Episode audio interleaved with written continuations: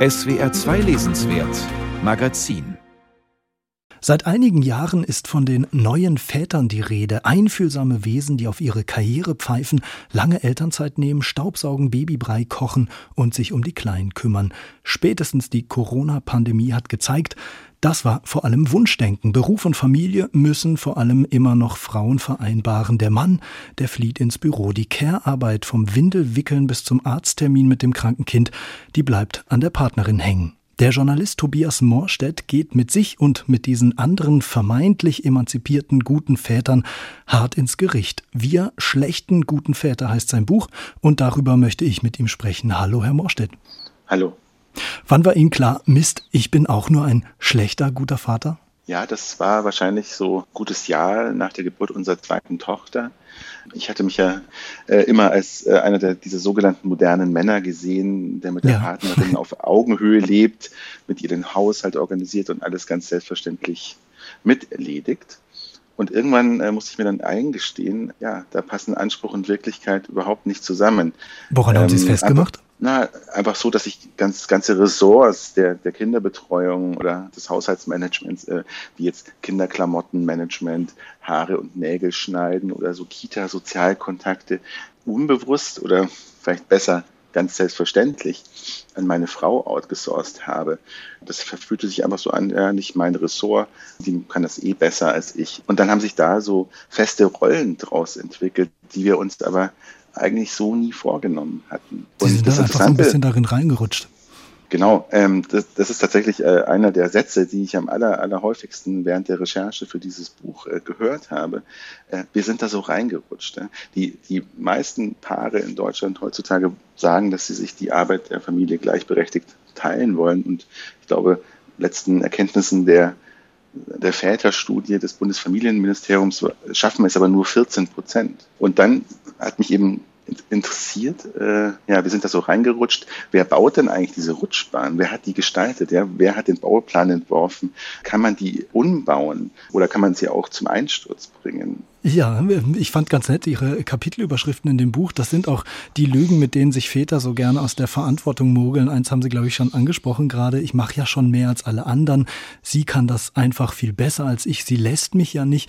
Wie ist es bei Ihnen? Ist Ihre Frau dran schuld, wo Sie gerade von der Rutschbahn gesprochen haben, wenn Sie als Vater versagen? Nein, ganz sicher nicht. Dieses äh, Sie lässt mich ja nicht. Ähm, da, damit ist ja angesprochen so ein bisschen dieser Mythos des Maternal Gatekeepings. Äh, wie es ja auch heißt. Ähm, also dass die Mütter ähm, so eine Art übervorsichtige, sehr kontrollierende Instanz sind, die die lässigen äh, Väter nicht ranlässt. Ähm, ich meine, dieses Phänomen ist zwar wissenschaftlich nachgewiesen, aber auch die WissenschaftlerInnen, die das untersuchen, sagen, es gibt es vielleicht, aber es ist sicherlich nicht der Hauptfaktor ich glaube, es ist natürlich immer, und das ist eine langweilige Antwort, immer eine Mischung aus verschiedenen Faktoren.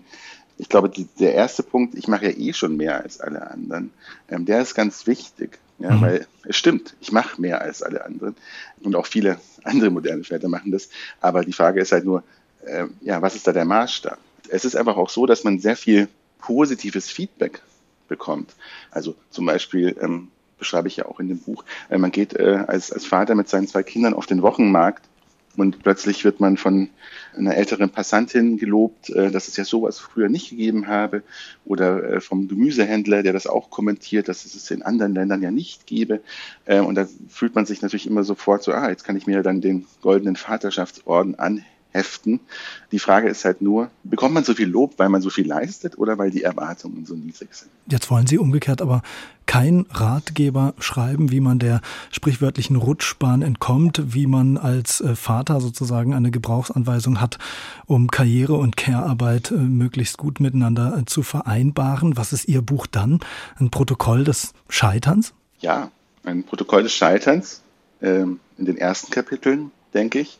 Und äh, hoffentlich eine, eine Mischung aus selbstkritischem Essay und nutzerfreundlichen äh, Zusammenfassung der wissenschaftlichen Erkenntnisse, wenn man so will. Also mir war natürlich sehr wichtig, dass man einerseits, ich halte mich nicht für so wichtig, dass ich nur über mich schreiben kann. Deswegen habe ich eben auch zwei, drei Dutzend andere Väter aus Deutschland, Österreich und der Schweiz äh, interviewt und mit ihnen über ihr Vätersein gesprochen und habe eben auch ganz viele Interviews mit ähm, WissenschaftlerInnen geführt, die interessanterweise doch meistens Frauen sind, die sich mit dem Thema Familienarbeit auseinandersetzen, also Ökonominnen, Soziologinnen, um herauszufinden, wo stehen wir und vielleicht auch, warum stehen wir da. Und was sind Ihre Antworten darauf? Also, ich möchte jetzt hier mal eine Ökonomin zitieren, die den schönen Satz gesagt hat, wenn wir es mit einer Revolution im Familienleben zu tun haben, dann mit einer sehr kleinen. Und je mhm. näher man hinschaut, desto kleiner wird sie, hat sie gesagt.